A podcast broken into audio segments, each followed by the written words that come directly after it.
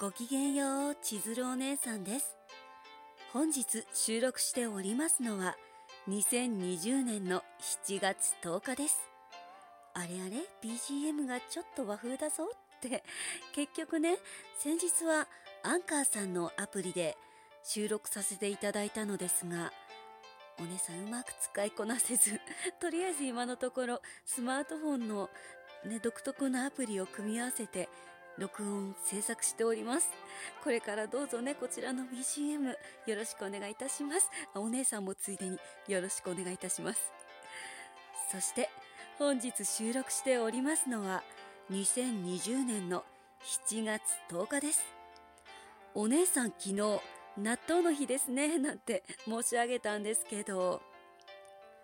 お姉さんの携帯電話においでなさるっていうかおいでます。エモパーという AI によると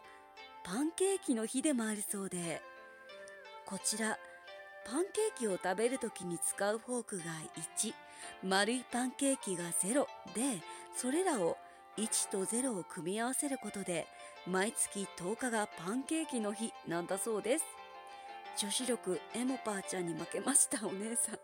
納豆も美味しいんだけどね。そんなお姉さんの今日の日常は？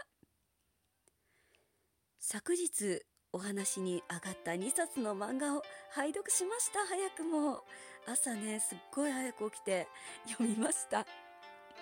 1冊目はパールバイスっていうあのお菓子要素も入ったファンタジー作品でシリアスなところもあるんですけどこう登場人物たちの温かなこうシリアスな中にも温かなやり取りとかキュンとするような愛らしいキャラクターとかもいっぱいいてマルテおばあちゃんっていうキャラクターが大好きなんですお姉さん。ちょっとねその魔女っぽいツンデレ魔女さん的なおばあちゃんで可愛いのでぜひおすすめしたいなって。もう一冊はねあのヌック先生の漫画家先生と座敷わらしだったかな。ごめんなさい。今メモのが手元になくてタイトルがうやふやになっちゃって。あのすごいね。そちらもお姉さんが以前ラジオでご紹介させていただいた大好きな作品の最終巻となっておりまして感動しましたね。ちょっとおばちゃん泣いちゃっったんだっていう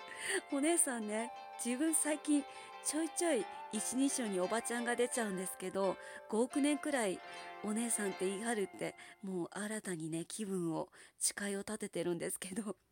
おばちゃんに負けず頑張ってお姉さんお姉はんって言いそうになった。お姉さん言い張っていこうと思います。